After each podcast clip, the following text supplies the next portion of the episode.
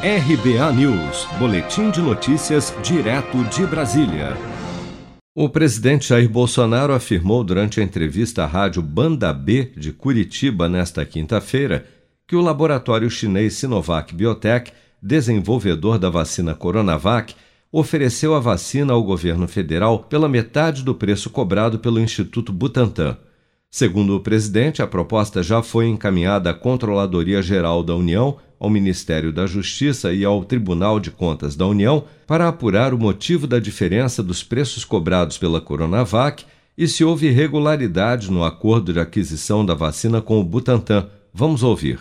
Chegou documentação para nós, não vou entrar em muito detalhe. É...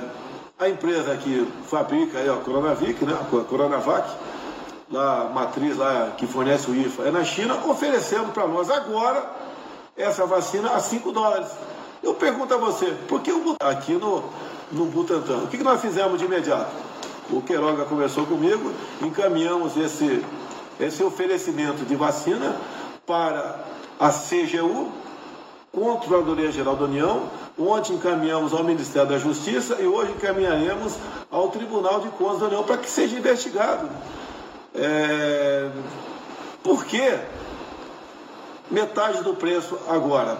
O que aconteceu com o Butantan? E outro, o Butantan também foi oficiado por nós, para que se explique por que a matriz nos oferece a vacina pronta a 5 dólares e eles, Butantan, ao receber o IFA da China, nos revende a 10 dólares a vacina. Pode ser que não haja nada de errado nisso tudo, mas o Butantan nunca nos, nos deu, nunca nos apresentou as planilhas de preço, o custo final de cada vacina. Só diz que o custo final não, não diz a, é toda a cadeia do custo final da, da vacina, apenas diz que são 10 dólares. O Instituto Butantan informou à imprensa que o preço de 10 dólares por dose da Coronavac, conforme foi cobrado do Ministério da Saúde, inclui não só o preço do imunizante, mas também custos de armazenamento e transporte das doses.